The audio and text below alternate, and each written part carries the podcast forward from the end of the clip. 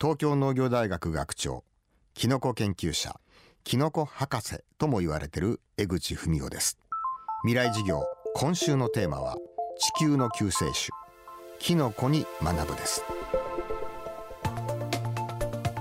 江口文夫さんが東京農大の学長として掲げているのが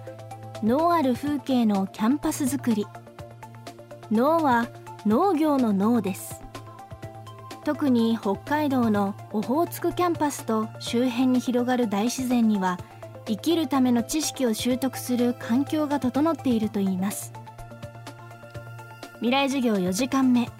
最終日の今日は江口さんがキノコの世界に魅せられたきっかけから東京農大の森を舞台に広がりを見せるキノコ研究の未来に迫ります。テーマはキノコ研究の未来。豊かな森のフィールドワーク。えー、私がですね、えー、キノコの研究を始めるきっかけというのはですね、えー、高等学校の3年生の時に父が末期がんに侵されました、えー、そして手術によって胃や膵臓や脾臓やお腹の中のリンパ節の24箇所を取り除くといったような手術を行ったんです。その後例えばがんの治療をしたということになると一般的に皆さんは抗がん剤や放射線療法で治療やがんを再発させないような処置が行われると思いますよね。しかし医師がお父さんのお腹の中のがんは手術によって全て取り除きました。だからキノコのお薬あるいはキノコを日常的に食べることによってがんが再発しないように頑張っていきませんか？という提案がありました。そんなことを言われた高等学校3年生の私はキノコなんかががんに効くのか？というふうに思ってだったらそのことを調べてみたいといったようなことから私はキノコ研究をやってみたいということで、まあ、東京農業大学に進学してキノコ研究を始めたということがキノコの研究者になったそのきっかけなのかなというふうに考えていますね。だから私のキノコ研究というのは父からプレゼントされたまあ一つの仕事なのかなと考えています。あのキノコ研究をやってみてですねキノコというのは、えー、ずっとこう話をさせてきていただいたように例えばですね生態系を整えてくれる私たちの体を整えてくれるという部分のいくつかのことが分かってきましたしかしまだまだ分からない部分がある私が生まれ変わってキノコになり変わってみないともしかすると分からないこともあるんじゃなかろうかというふうにも感じられるようなもっともっと新たなですね、えー、キノコには可能性があるという部分も分かっています。だからキノコまあ一般的に食べるものだというふうに考えているかもしれませんけどももっと奥深いものがあるのかなということが言えるということ。これが分かったということでしょうか。世田谷厚木北海道オホーツク3カ所のキャンパスを拠点に山頂から海洋まで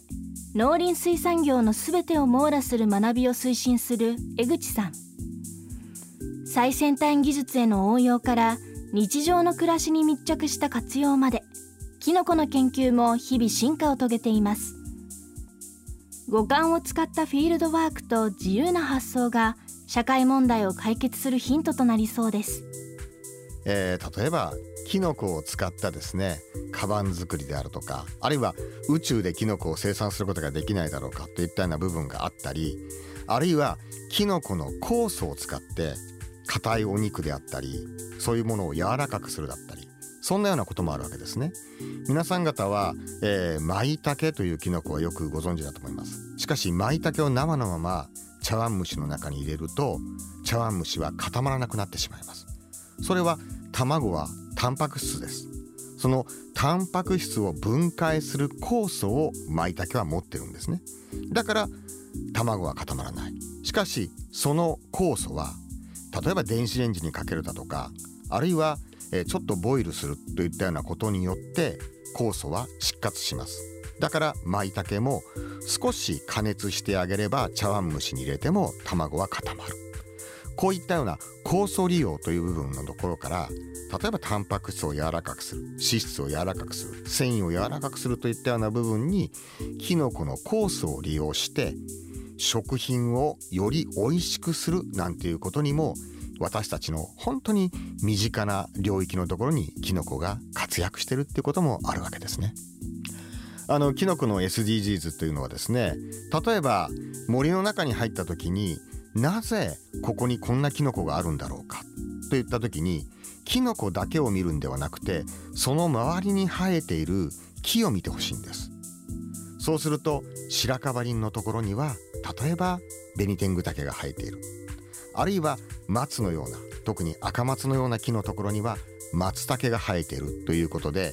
木と何らかの関係で共生関係を持っている。だから例えば物を見るときに特に若い人は一つのものを見るんではなくて幅広い視野を持っていただきたい。これがキノコを見る時にもそんなことは同じように言えるんだよ。ということをですね、えー、考えて森の中でキノコと出会うということを楽しんで森の妖精はどんな思いでキノコと戯れてるのかなということを感じていただきたいなと思いますね。